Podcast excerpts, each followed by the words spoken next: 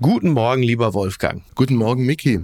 Äh, ich sehe, du siehst hervorragend aus, äh, du bist frisch. Du warst gestern Abend äh, in Lindau auf der Bühne, ne? Ja, wir hatten eine Theaterveranstaltung mit Thomas Roth, einem langjährigen Freund von mir, mit dem ich damals in den 80er Jahren beim SDR, beim Süddeutschen Rundfunk angefangen habe. Er ist ja dann zum Fernsehen gegangen, war Korrespondent in Moskau, war Korrespondent zum Schluss in New York, hat die Tagesthemen moderiert und irgendwie, manchmal schließt sich so ein Kreis, sind wir nochmal zusammengekommen. Stimmt, ich habe das gehört, als du deinen Abschied äh, gefeiert hattest beim SWR, da war er genau. einer deiner Gäste und ihr habt ein bisschen äh, sinniert über eure gemeinsame Zeit. Stimmt, Genau. Was sehr schön war und ein Stück weit auch sehr sentimental. Weil das an die Anfänge, das wird dir genauso gehen, an die Anfänge erinnert man sich halt äh, besonders intensiv, Stimmt. weil da halt auch Dinge passiert sind, die einen weitergebracht äh, haben, man Leute getroffen hat, die einem geholfen haben, sowas alles. Ja, ja, doch, äh, exakt. Also ich teile diese Einschätzung. Es geht mir tatsächlich auch so auf eine ganz andere Art und Weise eine äh, spannende Zeit verbracht hast du mutmaßlich mit Gudrun Engel, die nunmehr seit einem ja. halben Jahr äh, das äh, ARD-Studio in Washington leitet und da ja in eine äh, recht spannende Zeit hineinkommt, da der große Glanz des Präsidenten Joe Biden ja langsam verflogen scheint und man sich schon ja. die Fragen gestellt hat, wird das jetzt ein Erdrutschsieg für die äh, Republikaner bei den Midterm-Wahlen? Also es ist genau anders, ne, andersrum kann man nicht sagen, aber es ist deutlich anders gekommen. Kein roter Tsunami, keine rote Welle, äh, stattdessen ein ehemaliger amerikanischer Präsident, der ziemlich zerdeppert da steht. Und wenn man sich die Meldungen, die jetzt inzwischen halt auch aufploppen, anguckt, Fox News rechnet mit ihm ab, dann scheint es doch so zu sein, als hätte der Mann der Vergangenheit keine Zukunft mehr. Und was Joe Biden angeht, weiß ich nicht, muss man mal gucken. Mhm. Es ist ja noch einiges unklar. Georgia wird erst im Dezember ausgezählt. Jetzt haben wir heute Morgen gerade erfahren, dass Arizona dieser Senatssitz an die Demokraten gegangen ist. Also es bleibt in jedem Fall spannend. Wir haben das Gespräch mit Gudrun Engel aufgezeichnet mhm. am Donnerstagnachmittag 16 Uhr unserer Zeit und haben natürlich Stand den damaligen oder die zum damaligen Zeitpunkt gültigen Stand mit in das Gespräch äh, reingebracht. Sie hat, das sollte man vielleicht dazu sagen, äh, sich im Umfeld dieser Wahl sehr intensiv mit den Amerikanern beschäftigt. Sie war in Arizona, sie war in Pennsylvania, sie war in anderen Bundesstaaten und sie hat zwei Erfahrungen gemacht, die, die mich vollkommen überrascht haben, an die ich überhaupt gar nicht gedacht habe bislang. Die erste war, welches Risiko Frauen eingehen, wenn sie in eine Abtreibungsklinik gehen. Mhm. Da stehen Leute drumherum, denen willst du nicht begegnen, wenn du ah, in ein okay. Krankenhaus gehst. Und das andere ist, wie viele Flüchtlinge aus Mexiko mhm.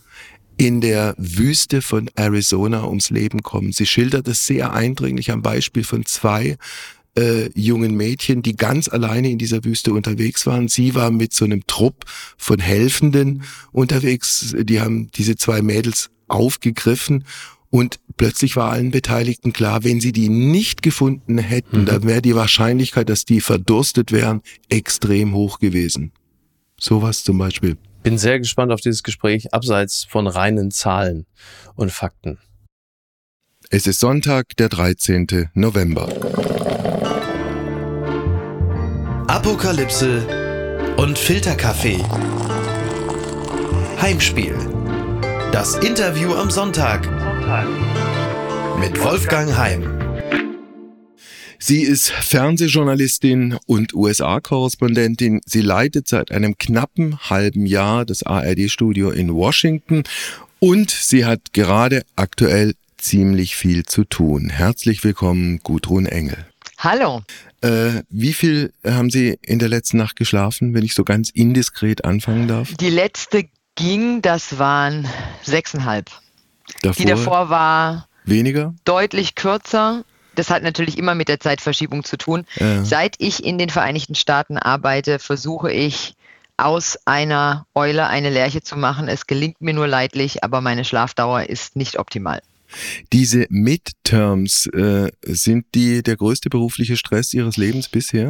Ähm, naja, also Wahlen sind immer eine besondere Herausforderung. Der größte Stress würde ich es jetzt nicht nennen. Ich war, bevor ich hier angefangen habe, dreieinhalb Jahre in Brüssel und die EU-Gipfel alle zwei Monate, die können auch stressig sein. Ich erinnere mich besonders an den Gipfel äh, im Juli, der fünf Tage gedauert hat, wo Staats- und Regierungschefs zwischendurch heimgefahren sind, um neue Hemden zu holen aus der Reinigung. Aber ja, Wahlen sind immer eine besondere Herausforderung. Aber diese Geschichte, die Sie gerade angesprochen haben, diese, diese EU-Nächte, sind das die Momente, in denen man seinen Beruf verflucht?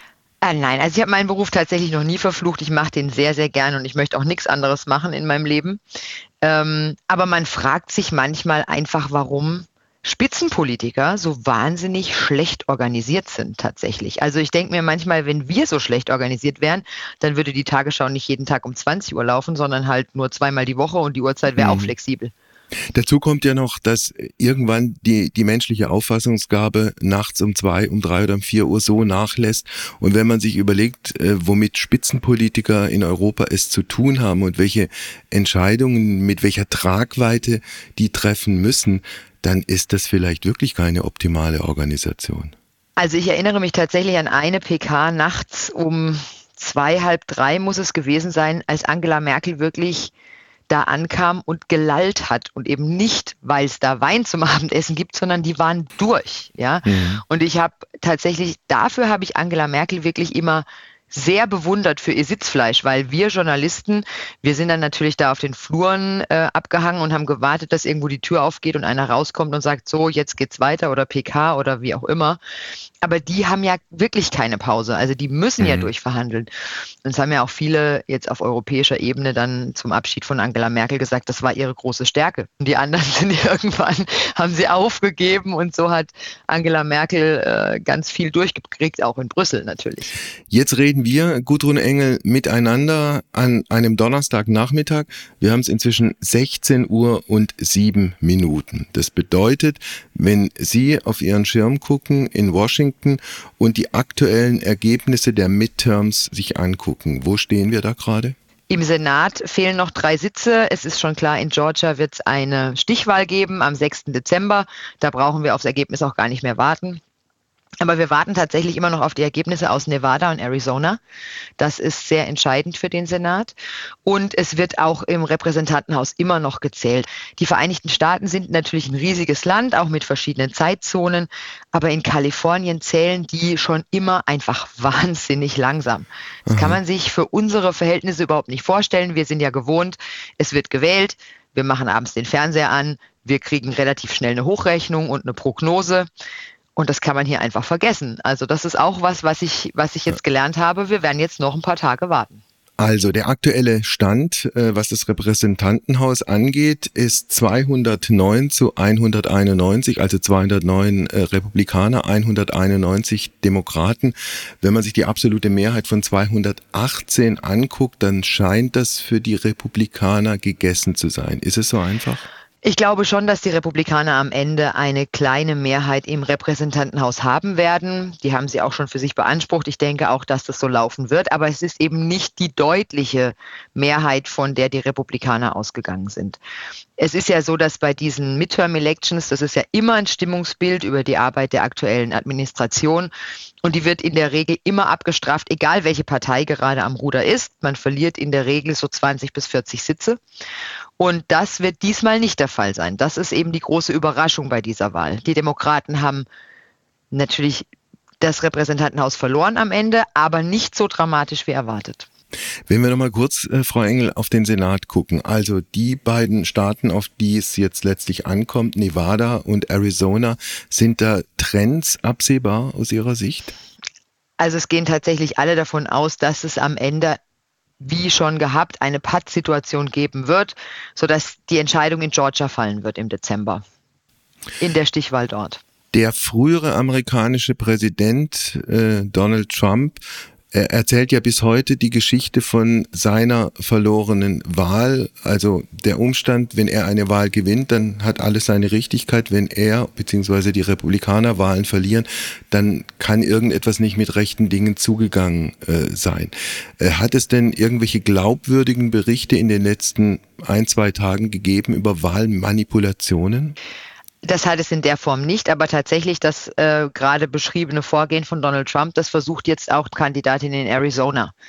Die liegt hinten und sie kann es nicht glauben und sie will es auch nicht glauben. Und die streut tatsächlich auch jetzt in, in Arizona, in Maricopa County die Zweifel, dass da eben betrogen wurde an den Wahlmaschinen. Da hätte es nicht genügend äh, Papier gegeben, um die Wahlzettel zu drucken. Da hätte der Scanner gesponnen. Leute wären wieder nach Hause geschickt worden. Das alles verbreitet sich wahnsinnig schnell natürlich auf True Social, auf Twitter aber auch, auf diesen ganzen Kanälen. Es gibt keinerlei Beweise dafür und auch beim letzten Mal ist es ja so, dass mehr als 60 Gerichte die Wahl überprüft haben und gesagt haben, es gab keine Wahlfälschung. Mhm. Es hält sich nur einfach sehr, ja, stark diese Lüge, also diese Lüge von der gestohlenen Wahl, diese Lüge von, da wurden 20.000 Leute über Grenzen gefahren, die dann falsche Stimmen abgegeben haben. Ich habe mir sehr viele Wahllokale jetzt angeguckt. Ich bin viel durchs Land gereist in verschiedenen Staaten. Das ist tatsächlich nur sehr, sehr schwer vorstellbar. Und alle Gerichte haben bestätigt, dass das nicht der Fall war. Und auch diesmal gibt es keinerlei Hinweise darauf. Jetzt sind ja auch bei diesen Midterms etliche OSZE-Wahlbeobachter vor Ort. Haben die irgendwas feststellen können bislang? Also bislang ist uns nicht bekannt, dass es irgendwo irgendwelche Unregelmäßigkeiten gegeben hat. Sie haben es vorhin schon gesagt beziehungsweise angedeutet, eigentlich hat man mit einem, mit einem roten Tsunami gerechnet, der dann die Demokraten wegspült und vorneweg den amtierenden Präsidenten Joe Biden. Äh, jetzt ist es anders gekommen. Hat sich Donald Trump auf eine für ihn möglicherweise sehr fatale Art und Weise verzockt? Also verzockt hat er sich sicherlich. Ähm, ich habe immer gesagt, die rote Welle, die angekündigt war, ist jetzt nur noch eine rote Pfütze. Es haben ja Republikaner gewonnen, durchaus. Äh, Ron DeSantis in Florida, ähm, Brian Kemp in Georgia. Das sind aber alles Republikaner, die sich im Vorfeld sehr deutlich von Trump distanziert haben und von der Lüge der gestohlenen Wahl. Das heißt nicht, dass das keine Hardliner sind. Das sind sie durchaus. Ähm, und sie sind innerhalb der Partei auch eher rechts anzusiedeln. Aber sie haben sich ganz klar von der Lüge der gestohlenen Wahl ja, distanziert. Und das zeigt schon so ein bisschen, dass die Menschen, die die Republikaner gewählt haben, dass die durchaus eine konservative Wertebasis haben und wollen aber dass sie weg wollen von dieser politischen Gewalt und von diesem politischen Extremismus. Also die Schlagzeilen hier sind auch alle, die Demokratie hat gewonnen. Mhm. Und äh, in einer aktuellen Umfrage haben auch fast 50 Prozent der Amerikaner angegeben, dass der Hauptbeweggrund für sie zur Wahl zu gehen eben war, die Demokratie zu stärken. Den Amerikanern war hier schon sehr klar, dass hier viel auf dem Spiel steht. Gut, jetzt haben natürlich auch alle immer bei den Wahlkampfveranstaltungen gesagt, historischer Moment, historische Wahl für die Geschichte, für die Demokratie, bla bla bla. Das machen die aber immer. Aber diesmal war es wirklich offenbar allen klar, dass es, dass es wirklich um was geht, ja. Dann gucken wir doch Gudrun Engel diesen äh, Ron DeSantis ein bisschen genauer an. Also, äh, der eigentliche oder vielleicht der große Gewinner der Republikaner auch in Konkurrenz zu Donald Trump, eigentlich ein Ziehsohn von Donald Trump. Jetzt ist die Rede von einem zerrütteten Verhältnis und es gibt auch noch die Drohung des früheren Präsidenten, er wisse alles über ihn und, ohne dass er es so formuliert hat, er könne ihn mit dem, was er weiß, letztlich kaputt machen. Ja, also klassischer Trump-Move. Viel gedroht, viel gesagt, kein Inhalt, würde ich sagen. Ähm, in der Tat haben die beiden parallel zueinander Wahlkampfveranstaltungen gemacht in Florida und haben sich nicht gegenseitig eingeladen. Trump hat meines Wissens auch nicht gratuliert äh, zum Wahlsieg von DeSantis. DeSantis hat ja überragend gewonnen. Es war klar, dass er gewinnt, aber dass es so eine deutliche Zustimmung für ihn geben würde, das hat das hat viele überrascht. Das hat ihn ja dann auch selbst zu der Aussage hingerissen, wir haben die politische Landkarte neu geschrieben. Und er hat jetzt auf jeden Fall, hat Trump jetzt, sollte er sich für eine Kandidatur entscheiden, jetzt auf jeden Fall einen großen Widersacher in den eigenen Reihen. Also das ist jetzt ein Richtungsstreit bei den Republikanern, die jetzt halt einfach entscheiden müssen, wo wollen sie hin. Also wäre ich Berater dieser republikanischen Partei, würde ich denen sagen, vergesst Trump, einer, der auch viel zu alt ist, der immer noch unfassbar polarisiert, den man auch nicht mehr sehen mag in dieser, in dieser Mediengesellschaft. Nehmt doch den Typen, der ist 30 Jahre jünger, sieht passabel aus, kann sich viel besser verkaufen. Ja, das sagen ja viele. Also der Vizegouverneur von Georgia beispielsweise hat gesagt, wir sehen Trump nur noch im Rückspiegel. Hm. Und ähm, es gibt jetzt, es gibt ganz viele Republikaner, die sich jetzt geäußert haben, alle anonym, weil man will sich von Trump lossagen, aber ganz so sicher ist man sich doch noch nicht, ob man sich das schon erlauben kann. Ähm, ich würde sagen, es ist jetzt die höchste Zeit für die, für die Grand Old Party, sich wieder auf ihre Wurzeln zu besinnen, wenn sie noch was ähm, reißen will. Ja. Also es, dieser, dieses Schrille, dieser Trumpismus, äh, der hat der Partei das sieht man zumindest bei dieser Wahl jetzt nicht gut getan. Und nach dem Sturm aufs Kapitol, als noch nicht alle sich so richtig von Trump lossagen konnten, trotz der Ungeheuerlichkeit dieses Vorgangs, ähm, da haben alle noch gedacht, ja, wir brauchen Trump, um Wahlen zu gewinnen. Aber der Ausgang dieser Midterms jetzt hat gezeigt, Trump ist eigentlich eher ein Grund dafür, Wahlen zu verlieren. Und das werden ja. sich die Verantwortlichen schon genau überlegen. Dazu kommen ja noch ein paar andere Sachen. Also die haben den Sturm äh, aufs Kapitol angesprochen und die Frage, äh, welche Rolle dieser äh, Donald Trump auch im juristischen Sinne da gespielt hat.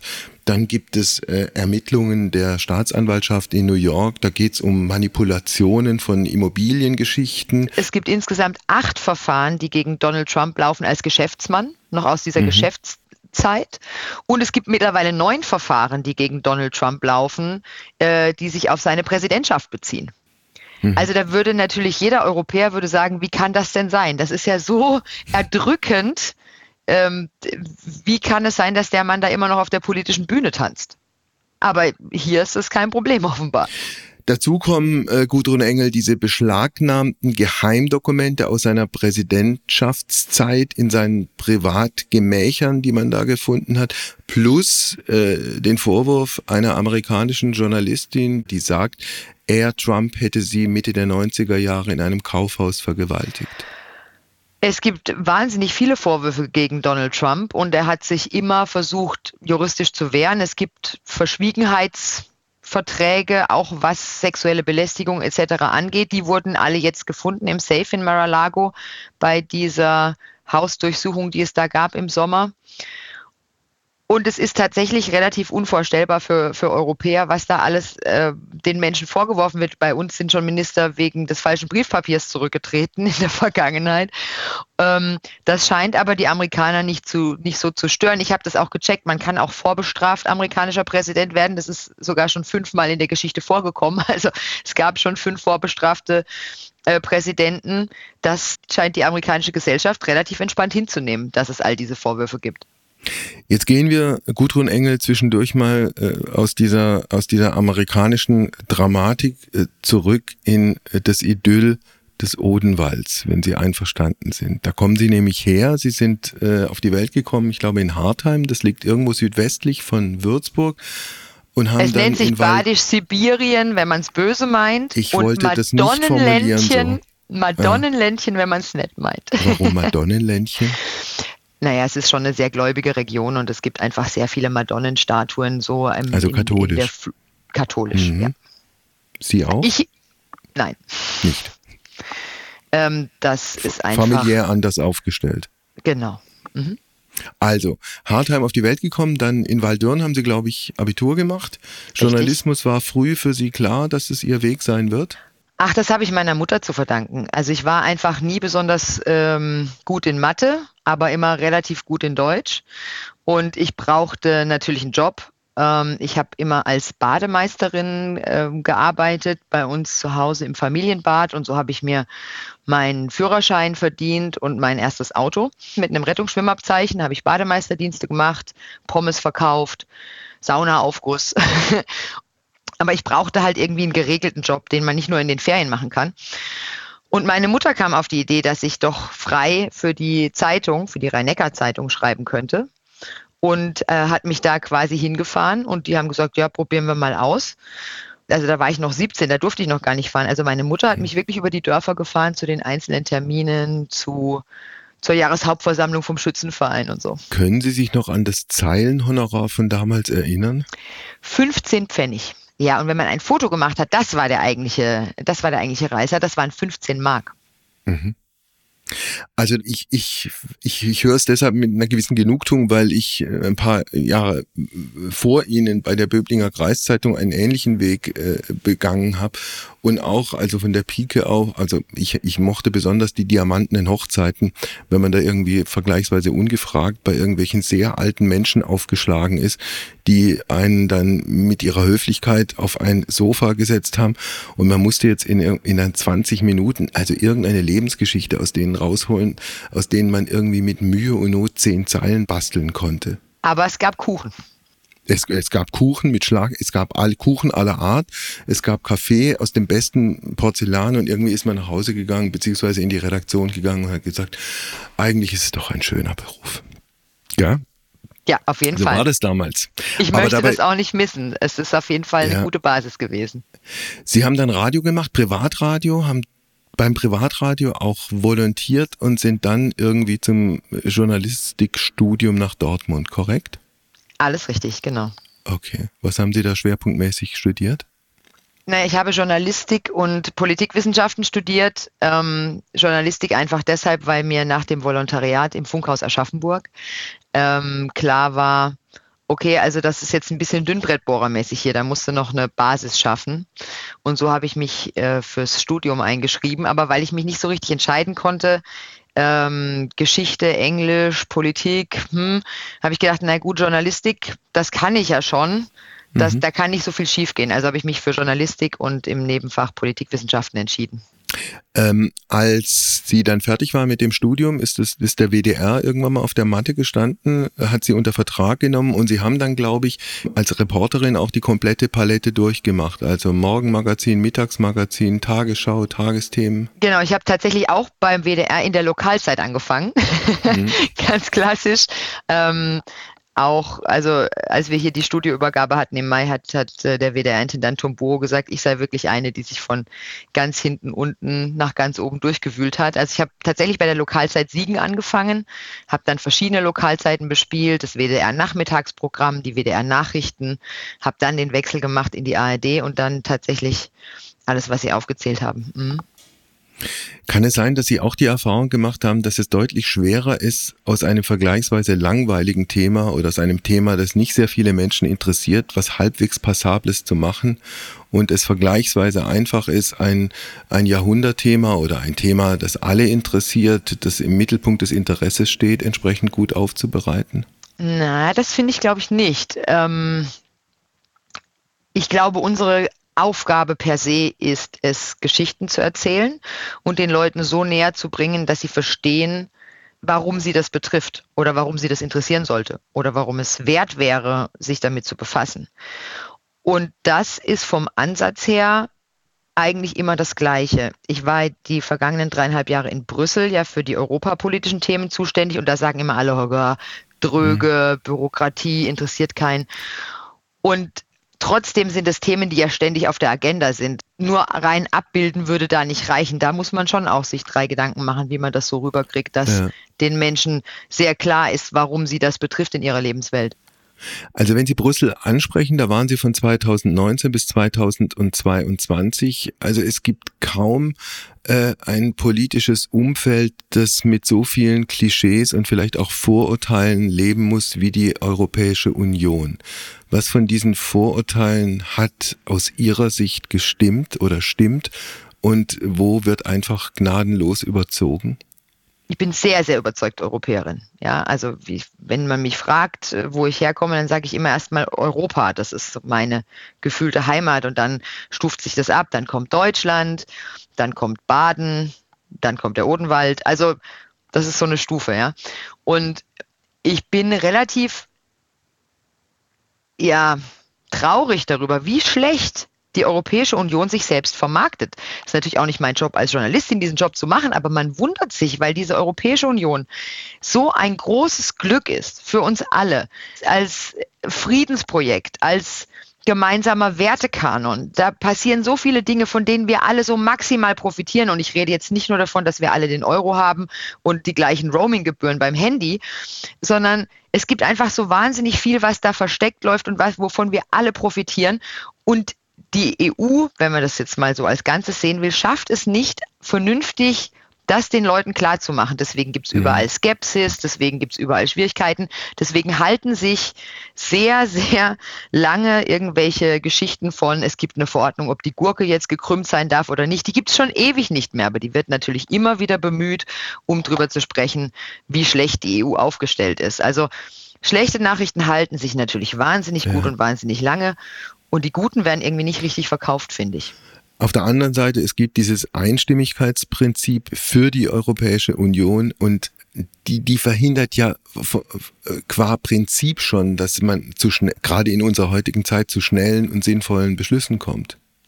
Ja, das liegt vor allem auch daran, weil die EU natürlich bestätigt gewachsen ist und weil es natürlich früher einfacher war, mit ein paar Leuten eine Einigkeit zu finden, als jetzt mit noch 27. Und dann muss man ja mal gucken, was in der Zukunft passiert.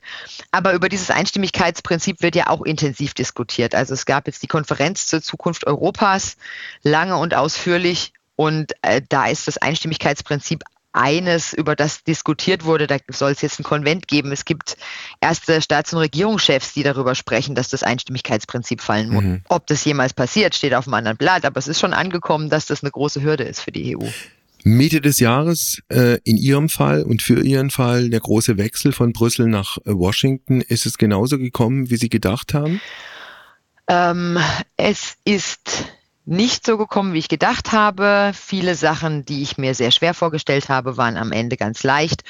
Und vieles, wo ich dachte, das kriege ich schon hin, das habe ich schon öfter gemacht in meinem Leben, waren auf einmal riesengroße Herausforderungen. Zum Beispiel? Aber ähm, na, ich kam hier an mit drei Koffern und einer Palette Luftfracht. Hm. Und äh, hm. Und dann dachte ich, ja gut, ist ja irgendwie in Amerika, da gibt's ja alles überall in riesengroß und man kann alles bestellen und die liefern alles und es wird alles super. Und dann habe ich festgestellt, dass auch hier oder gerade hier ähm, durch die durchbrochenen Lieferketten und durch den Containerengpass und so weiter, ähm, dass es wahnsinnig schwer ist, beispielsweise Möbel zu kaufen. Das klingt absurd, aber wenn man hier in ein schwedisches Möbelhaus geht hm. und versucht dort Möbel zu kaufen oder zu bestellen, wie auch immer, dann äh, stelle ich mir das so vor wie im Supermarkt in Dresden 1973. Also es gab noch okay. nicht mal Gläser zum Beispiel. Mhm von Sofas oder Betten oder was auch immer mal ganz abgesehen. Also es war eine Herausforderung, erstmal überhaupt privat anzukommen. Was die Arbeitsbedingungen angeht, unterscheiden die sich in Washington sehr von dem, was Sie aus Köln oder aus Brüssel äh, kennen? Journalistisch auf keinen Fall. Ähm, wir haben alle die gleichen, also Werte oder wir haben alle die, die gleiche Herangehensweise oder die gleichen journalistischen Standards, wenn man das so nennen will. Ähm, Arbeit im Auslandsstudio kannte ich ja jetzt auch schon. Also das äh, journalistisch, wie man natürlich eine Geschichte erzählt, findet, recherchiert und so weiter, das ist alles gleich. Was, mhm. was für mich neu dazugekommen ist, ist natürlich dadurch, dass ich hier die Studioleitung habe, habe ich natürlich auch die Administration. Ähm, und das ist jetzt was, ähm, da arbeite ich mich rein. Es gibt vieles, das läuft hervorragend und es gibt so ein paar Hürden, da denke ich, oh, damit habe ich jetzt auch nicht gerechnet. Ähm, aber es macht total Spaß. Ich habe ein ganz tolles Team. Wir sind insgesamt 38 Köpfe. Nicht 38 Stellen, das ist immer wichtig dazu zu sagen, aber 38 Köpfe, das ist schon ein sehr großes Team. Ist, also Radio ich, und Fernsehen oder nur Fernsehen? Ähm, 38 Köpfe sind wir verteilt auf hier und das Studio in LA, also da haben wir ein kleines Studio, da haben wir noch Producer und da sind die Radiokollegen mit dabei, genau. Sie haben äh, vorhin, äh, als wir über die Midterms gesprochen haben, erzählt, dass Sie im Vorfeld relativ viel im Land umhergekommen sind. Sie haben eine, ein großes Stück für den Weltspiegel gemacht, genau, das ich, ich mir nochmal angeguckt habe. Und mir sind, wenn ich das sagen darf, zwei Dinge aufgefallen, die mir so überhaupt nicht klar waren. Also erster Punkt, welche Risiken Frauen die aus welchen Gründen auch immer eine Abtreibung vornehmen wollen, welche Risiken die eingehen in diesem Amerika. Und der zweite Punkt, wie viele Flüchtlinge aus Mexiko in der Wüste von Arizona sterben. Ja, das hat mir auch ziemlich die Schuhe ausgezogen. Also wir waren ähm, unterwegs im Vorfeld der Wahl in äh, vier verschiedenen Bundesstaaten, das die klassischen Swing States, wo es eben mal so, mal so ausgehen kann, und haben uns die vier wahlbestimmenden Themen ausgesucht, nämlich eben Abtreibung, Inflation, Migration und Demokratie. Und diese Szene in der Wüste, die Sie angesprochen haben, also wir waren den ganzen Tag unterwegs mit den äh, Samaritern, wie die sich selbst nennen, die sind nicht erlaubt, aber geduldet und die fahren jeden Tag an diesen Grenzzaun, der da gebaut wurde und stellen da Wassercontainer ab oder Wasserkanister, damit die äh, Flüchtlinge, wenn sie da durch den Zaun kommen und in der Wüste stehen, nicht verdursten, weil das tatsächlich die häufigste Todesursache ist. Mhm. Und wir waren den ganzen Tag mit denen unterwegs und haben schon im Vorfeld natürlich in Gedanken durchgespielt, so was kann alles passieren. Es kann passieren. Es ist ein ganz unspektakulärer Tag. Wir verteilen einfach Wasser. Es kann sein, äh, da kommen Leute durch den Zaun, die wir treffen. Und es kann natürlich sein, wir finden eine Leiche. Das ist ja das ganze Spektrum, was da passieren kann. Und wir waren den ganzen Tag unterwegs und, und guter Dinge. Und dann irgendwann fahren wir über so einen Hügel und dann standen da zwei kleine Mädchen. Und mhm. das hat mir schon die Schuhe ausgezogen. Ich habe auch schon Migrationspolitik in Brüssel gemacht war da an der kroatisch-bosnischen Grenze, war an der polnisch-belarussischen. Aber das war nochmal eine andere Spur, weil das waren zwei Mädels. Wir haben die gefragt auf Spanisch, die waren sieben und zwölf Jahre alt. Und Mutterseelen alleine. Und die hat irgendjemand, irgendein Schlepper durch dieses Loch im Zaun geschubst, mehr oder weniger. Und dann geht's nach rechts 100 Kilometer Wüste, nach links 100 Kilometer Wüste, geradeaus 300 Kilometer Wüste. Diese Mädels hätten, wenn wir die nicht gefunden hätten, keinerlei Überlebenschance gehabt. Keine. Mhm. Und die Überlegung, wie verzweifelt müssen Eltern sein, dass sie ihre sieben- und zwölfjährigen Töchter dieser Gefahr aussetzen. Also die Wahrscheinlichkeit, dass sie das nicht schaffen, ist so, so hoch. Wie schlimm muss es da sein, wo die herkommen? Mhm. Wie ist die Geschichte ausgegangen?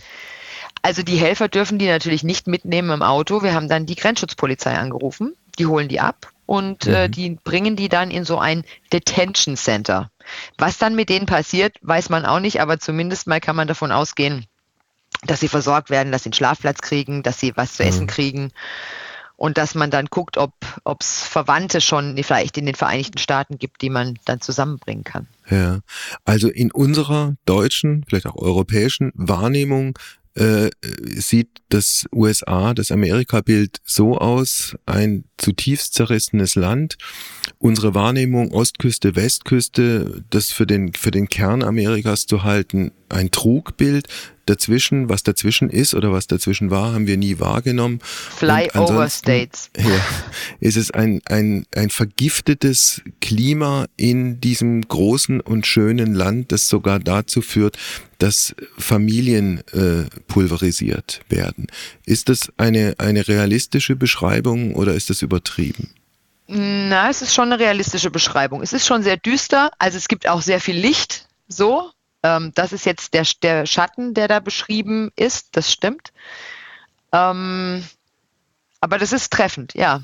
Also wir, wir hm. gucken natürlich immer auf die glitzernden Metropolen. Wenn wir, wir haben natürlich immer schon historisch bedingt eine sehr enge Verbindung zu den Vereinigten Staaten. Und alle kennen ja noch dieses früher, irgendjemand kannte immer jemanden, der ausgewandert ist. Und dann gab es früher, konnte man dann an Weihnachten telefonieren, aber bitte kurz halten, weil ist so teuer und so weiter. Und dann kam die nächste Generation, die es dann geschafft hat, irgendwie in den Vereinigten Staaten zu studieren und es aber immer noch total toll fand und es war immer noch Vorreiter und äh, die, die das iPhone erfunden haben und so.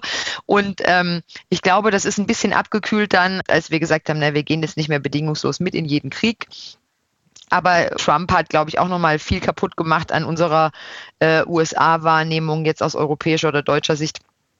Aber vom Grundsatz her finden wir dieses Land ja immer noch wahnsinnig toll und faszinierend. Aber was finden wir faszinierend? In der Tat die großen Metropolen an beiden Küsten, wo es glitzert und schillert und vielleicht noch die Nationalparks dazwischen, weil es einfach mhm. eine bombastische Natur ist mit dem Rest befassen wir uns wenig. Stichwort Krieg. Es gibt diesen äh, russischen Angriffskrieg gegen die Ukraine seit einem guten Dreivierteljahr. Gudrun Engel, äh, was wäre in Amerika passiert, wenn da in dieser Zeit, in dieser Zeitspanne der amerikanische Präsident noch Donald Trump gewesen wäre?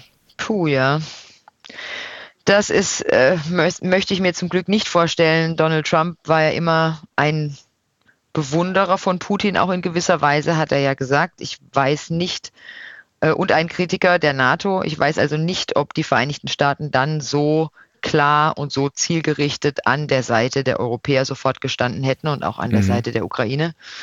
Ähm, ich glaube, die Europäer waren zu Recht sehr erleichtert, als Joe Biden gewählt wurde, vermutlich der letzte große Transatlantiker in diesem Amt und äh, der ja seitdem, also man muss ja ganz klar sagen, die Vereinigten Staaten haben schon mehr als das Doppelte an Geld in diesen Konflikt gesteckt. 19 Milliarden US-Dollar seit Kriegsbeginn haben die Vereinigten Staaten schon ähm, gezahlt für militärische Unterstützung an finanzieller Hilfe, um überhaupt den ukrainischen Haushalt am Laufen zu halten. Ähm, da liegen die Europäer ganz weit dahinter, also höchstens die Hälfte äh, ist ja. da aus Europa gekommen. Das heißt, auch da ist, sind die Vereinigten Staaten diejenigen, die quasi die Ukraine am Laufen halten. Und jetzt mit Blick auf die, auf die Wahlen gerade haben die, Reprä, äh, die Republikaner im Repräsentantenhaus schon angekündigt, sie wollen überprüfen, ob man wirklich so viel Geld an die Ukraine zahlen muss. Mhm. Und wenn die Amerikaner da in Zukunft zurückstecken, dann ist das ein ganz klares Signal an Europa, dass da mehr kommen muss. Hätten denn die Republikaner, wenn sie denn die Mehrheit im Repräsentantenhaus bekommen, die Möglichkeit, äh, die Hilfe zu reduzieren? Auf jeden Fall. Sie kontrollieren dann den Haushalt und haben auch schon gesagt, also wir haben mit ganz vielen Ausgaben, die Biden geplant hat, Bauchschmerzen. Die Ukraine wird da immer als allererstes genannt mhm. weil die Republikaner eben sagen, also wir haben eine so hohe Inflation, wir haben so viele andere Probleme hier in diesem Land, wir sollten vielleicht das Geld nicht immer allen anderen geben. Ähm, man muss dazu sagen, dass die Amerikaner ja auch Israel in weiten Teilen finanzieren. Ähm, also das ist zum, eine, die eine Skepsis. Und das andere ist, dass sie sagen, wir geben viel zu viel Geld für Klimaschutz aus. Mhm. Auch das ist ja was, wo Biden auf der internationalen Bühne zurückkam und gesagt hat, ich trete wieder ein beim Pariser Klimaschutzabkommen etc. etc. Und auch da sagen die Republikaner jetzt ja, Moment mal, da wollen wir erstmal nochmal wissen, wofür das Geld genau ist. Und wenn sie tatsächlich die Mehrheit haben und die Kontrolle über den Haushalt, dann wird es schwierig für Biden für die Zukunft. Es gab ja in den letzten Tagen, was Putin und was Russland angeht, Meldungen, wonach möglicherweise hinter den Kulissen auf informeller Ebene die Kontakte zwischen den USA und Russland wieder aufgenommen worden sind. Wie, was wissen Sie und wie schätzen Sie es ein? Also ich glaube grundsätzlich, dass die Administrationen miteinander reden. Ähm, in jedem Fall. So. Und ich glaube auch, dass die, die, das CIA und so weiter da deutlich mehr Erkenntnisse haben, als sie natürlich mit uns teilen. Äh, ich glaube auch, dass der Außenminister da viele Fäden zieht ähm, und natürlich wird immer, wenn sowas rauskommt, das ist ja kein Zufall, sondern es ist ja sehr gesteuert. Das ist mhm. auch immer im, im Konflikt mit, äh, mit, dem, mit China so. Immer wenn sowas rauskommt, dann hat es auch ein politisches Ziel, nämlich in dem Fall zu entweder zu beschwichtigen und zu sagen, ja, wir reden ja miteinander oder äh, eben überhaupt zu zeigen, so wir sind dran. Können wir davon ausgehen, dass die Amerikaner alle Szenarien durchgespielt haben, inklusive des Worst-Case-Szenarios, dass Putin Atomwaffen einsetzt? Davon kann man auf jeden Fall ausgehen. Joe Biden hat ja äh, auch mehrfach sich zur möglichen Bedrohung äh, zu Wort gemeldet. Da waren ja alle in Europa äh, super geschockt. Aber mhm. Biden hat ganz klar auch auf einer Veranstaltung in New York gesagt, so ja, das wäre Armageddon. Und das ist im Bereich des Möglichen. Haben sich die Amerikaner auf einen Putsch und auf ein äh, Regime-Change in Russland eingestellt und vorbereitet? Ich glaube, davon sind wir noch zu weit weg. Das ist tatsächlich im Bereich einer hypothetischen Überlegung wahrscheinlich, aber das ist jetzt nichts, was äh, hier so genau verfolgt wird. Ich glaube vor allem, weil, und das ist natürlich was, wir befassen uns in Europa sehr stark mit der Ukraine und mit Russland, weil es natürlich direkt vor unserer Haustür stattfindet. Aber die Amerikaner, für haben eigentlich gerade ein sehr großes China-Problem und orientieren sich mhm. in die mhm. ganz andere Richtung. Das heißt, dieses ganze ähm, Säbelrasseln da jetzt in Russland und hin oder her, das ist ehrlicherweise für viele Amerikaner so ein, ja, man nimmt es zur Kenntnis, aber eigentlich nervt es gerade, weil man hat andere Sorgen. Okay. Wenn wir gerade in die Zukunft gucken, äh, für den Dienstag hat der Mann, der in großer Selbstliebe auf sich selbst guckt, also Donald Trump, angekündigt, er würde eine wahrhaft wichtige Mitteilung machen. Wagen Sie zu prognostizieren, wie diese Mitteilung aussehen wird? Also vor dem Wahlergebnis äh, jetzt gestern und heute haben alle gesagt, er wird auf jeden Fall seine Kandidatur für die nächste Präsidentschaft 2024 ähm, verkünden. Jetzt sagen viele, oh, also er ist so deutlich abgestraft worden bei diesen Midterms. Es sei ihm sehr zu raten, das nochmal zu überdenken, weil wirklich der Rückhalt in der Republikanischen Partei und auch bei den Wählern äh, total mhm. weg ist. Ähm, es gibt aber auch eben die These, dass er sich auf jeden Fall aufstellen lassen will, um seinen ganzen Gerichtsverfahren, über die wir ja schon gesprochen haben, zu entgehen. Da sagen Juristen, das hat überhaupt keinen Sinn, aber er könnte natürlich wieder den Spin finden, zu sagen, ich bin Kandidat und alles, was gegen mich verwendet wird, ist eine politische Agenda. Das heißt, es ist vielleicht auch eine Flucht nach vorne zu entscheiden. Man tritt wieder an. Und der mhm. Zeitpunkt ist natürlich ungewöhnlich. Also alle, die sich normalerweise aufstellen lassen ähm, für dieses Präsidentschaftskandidatenrennen, die kommen normalerweise so eineinhalb Jahre, ein Jahr vorher damit mhm. äh, raus und nicht zwei Jahre vorher. Also es wäre, es ist schon sehr, sehr früh. Deswegen könnte es auch so ein bisschen Flucht nach vorne sein. Angenommen, Trump tritt an. Angenommen, DeSantis tritt auch an. Wird es dann richtig schmutzig bei den Republikanern? Ja. Und ehrlicherweise, also es ist so ein bisschen wie Autounfall für uns Journalisten. Ne? Also es ist so, man, man will eigentlich nicht hingucken, aber man kann auch nicht dran vorbeigehen. Und es ist schon was, was wir natürlich regelmäßig diskutieren, wie viel Platz räumen wir jemandem auch ein auch mhm. jemandem, der ganz klar beispielsweise verfassungsfeindlich oder so weiter ist. Und hier wird ja immer alles mit Meinungsfreiheit begründet. Da werden ja Sachen gesagt, äh, da rollen sich einem die Fußnägel und es wird aber immer oder wird klar gelogen und es wird immer mit Meinungsfreiheit begründet, dass das jetzt geht. Und dann ist für uns natürlich schon auch immer die Frage, wie viel Raum geben wir jemandem? Und jemand, der so schrill ist und so laut ist wie Donald Trump ist, natürlich, dem guckt man natürlich gerne zu, aus genau wie, wie gerade beschrieben aus diesem Autounfallaspekt heraus.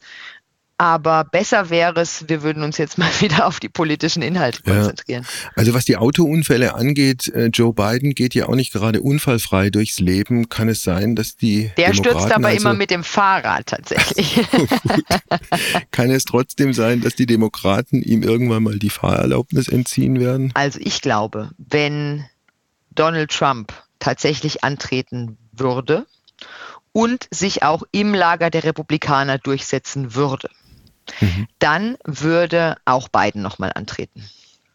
Weil man dann wahrscheinlich bei den Demokraten, hat man ja im Moment auch keinen spannenden Kandidaten, dann würde man wahrscheinlich bei den Demokraten sagen, wir setzen nochmal auf Biden, weil der hat Trump schon mal geschlagen und der hat einen Amtsbonus und so weiter. Ich glaube, wenn sich Trump bei den Republikanern nicht durchsetzen kann, dann würden auch die Demokraten jemand anderes ins Rennen schicken. Mhm. Dann könnte man sagen, so, der Joe ist dann 82, ne, also der wird diesen Monat noch 80, der ist dann 82, der hat eine lange politische Karriere hinter sich, der hat viel geleistet, der hat viel erreicht. Und jetzt machen wir mal einen Neuanfang. Und das wäre aus meiner Sicht auch der beste Weg. Ja. Ich glaube, wenn Trump antritt, dann muss Biden.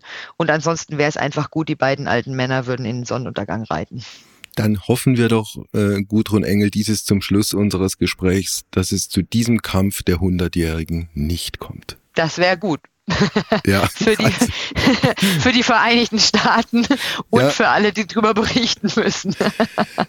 Vielen Dank, Gudrun Engel. Und wie hat Ulrich Wickert das früher immer so schön formuliert? Er wünscht eine geruhsame Nacht gerade jemandem, der so im Stress ist und äh, so wenig Schlaf bekommt wie Sie. Vielen herzlichen Dank. Alles Gute, bis denn. Ciao. Danke. Heimspiel. Apokalypse und Filterkaffee ist eine Studio Bummens Produktion mit freundlicher Unterstützung der Florida Entertainment. Redaktion Wolfgang Heim. Executive Producer Tobias Baukage. Produktion Hanna Marahiel.